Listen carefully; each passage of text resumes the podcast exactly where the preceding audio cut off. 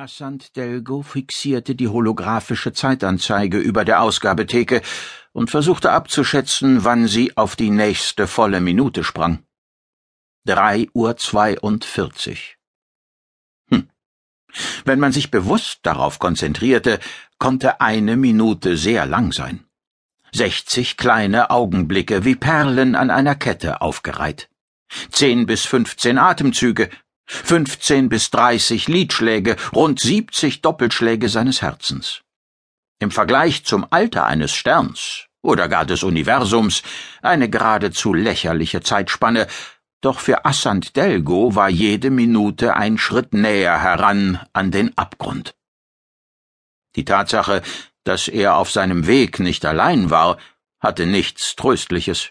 Im Gegenteil. Dass es den anderen nicht besser erging als ihm selbst, machte ihm die Aussichtslosigkeit der Lage nur bewusster. Er war Teil einer Gemeinschaft, die das Wichtigste verloren hatte. Hoffnung. Drei Uhr dreiundvierzig. Eine weitere Minute war verstrichen. Sinnlos, ereignislos. Die Stille in der Offiziersmesse legte sich wie ein Leichentuch über sein Gemüt. Vielleicht sollte er das tun, was bereits mehrere Mitglieder des Wartungsdienstes getan hatten. Sie hatten die Sicherheitsschaltungen der medizinischen Selbstversorgung umgangen, sich irgendwelche Injektionspflaster besorgt und verabreicht. Angeblich waren sie friedlich eingeschlafen und nicht mehr aufgewacht. Die Geschichte hatte sich rasend schnell unter der Besatzung der Zuma verbreitet. Eine offizielle Meldung dazu gab es nicht. Allerdings hatte Kommandantin Dunhill während der letzten Borddurchsage eindringlich zu Ruhe und Besonnenheit aufgerufen. Ruhe und Besonnenheit. Ah, wenn es nicht so traurig gewesen wäre, hätte Assant laut gelacht. Er griff nach dem Becher mit Fruchtsaft, der vor ihm auf dem Tisch stand, und führte ihn an die trockenen Lippen, bevor er merkte, dass er längst leer war. Einige verbliebene Tropfen Flüssigkeit rollten über den Becherrand in seinen Mund, benetzten seine Zunge.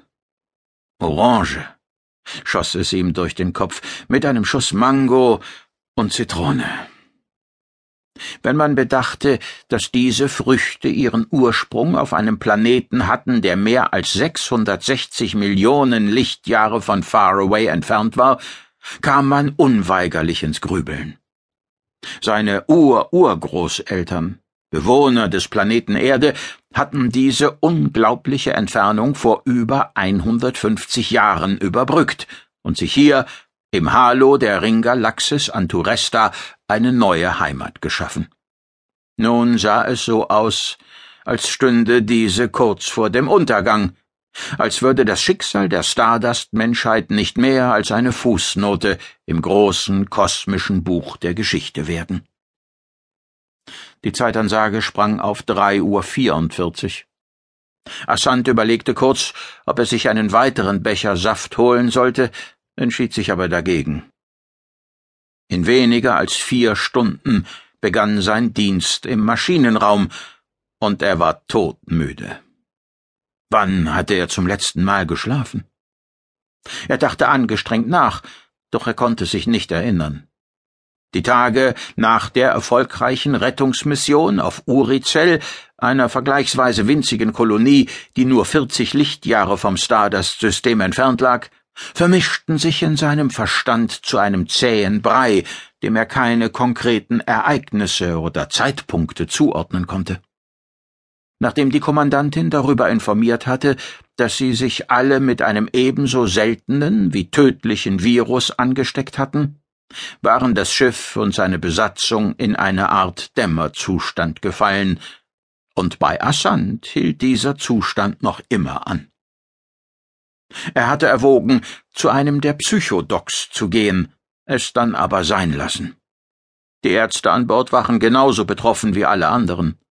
Sie würden sterben, die einen früher, die anderen später. Daran änderte auch der Wirkstoff nichts, den sie inzwischen von diesem Ara bekommen hatten. Die Mediziner hatten keinen Zweifel daran gelassen, dass das Zeug den Krankheitsverlauf nur verlangsamte. Eine Heilung gab es nicht. Die Symptome der Infektion